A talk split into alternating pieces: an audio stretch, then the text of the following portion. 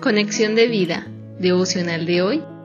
Aumenta tu fe y conoce la voluntad de Dios. Dispongamos nuestro corazón para la oración inicial. Padre bueno, en este nuevo día quiero que aumentes mi fe, que tu palabra me llene espiritualmente como el alimento que es, que sea tu Santo Espíritu revelándome tu voluntad en ella y glorificando a tu Hijo. Te lo pido en el nombre de Cristo Jesús y dándote gracias por medio de Él, en quien me das todo. Gracias, Padre. Amén. Ahora leamos la palabra de Dios. Romanos capítulo 10, versículo 17. Así que la fe es por el oír, y el oír por la palabra de Dios. Romanos capítulo 12, versículo 2.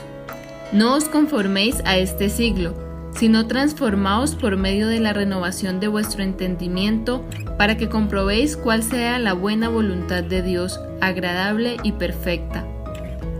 Mateo capítulo 13, versículo 58. Y no hizo allí muchos milagros a causa de la incredulidad de ellos.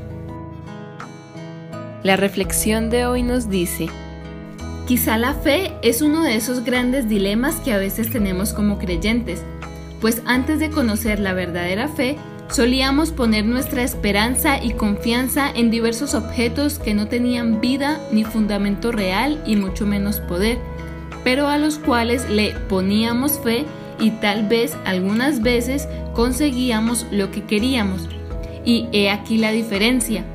Hemos aprendido que la verdadera fe está en creer en el único Dios omnipotente, omnisciente y omnipresente, y que ahora ya no es mi voluntad, sino su voluntad. Pero ahora otro cambio bien trascendental que debemos realizar es la forma en la que buscamos aumentar nuestra fe y conocer la voluntad de Dios, porque puede que también estemos intentando hacerlo como solíamos realizarlo en el pasado, cuando confiábamos en objetos sin sentido. Pues bien, el día de hoy el Señor quiere enseñarnos de manera clara y precisa tres cosas. Primera, aumentar nuestra fe depende única y exclusivamente de cuánto leemos, escuchamos y estudiamos la palabra de Dios. Romanos 10:17. Segunda, conocer la voluntad de Dios se da como resultado de cambiar nuestra forma de pensar, la cual es renovada por medio de escuchar, leer y estudiar su palabra. Romanos 12.2. Y tercera, la incredulidad dada por no leer, escuchar y estudiar la palabra de Dios es la que no permite que obre el poder de Dios en nuestras vidas. Mateo 13:58.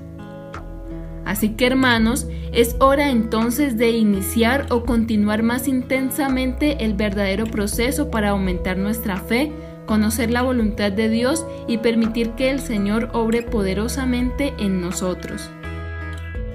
Visítanos en www.conexiondevida.org. Descarga nuestras aplicaciones móviles y síguenos en nuestras redes sociales